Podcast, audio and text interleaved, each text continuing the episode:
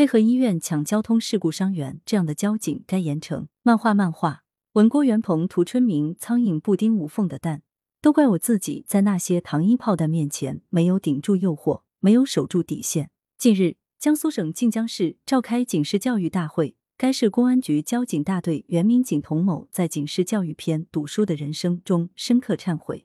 童某利用职务便利，多次收受某民营医院院长所送钱款，被开除党籍、开除公职，并移送司法机关依法处理。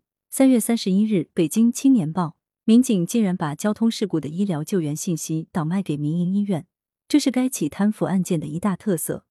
另一方面，某民营医院的角色也让人开了眼界。为了第一时间抢到伤员，竟和交通事故处置的民警私下达成灰色协议，让其将事故伤员信息优先通知该医院，便于迅速出车将伤员抢回。事故救援的基本原则之一是就近治疗，就近治疗。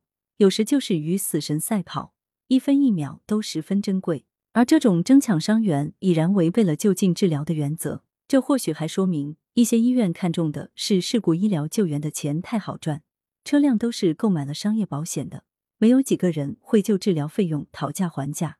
甚至受伤方会是想多花钱的过度医疗，因为反正钱不是自己掏。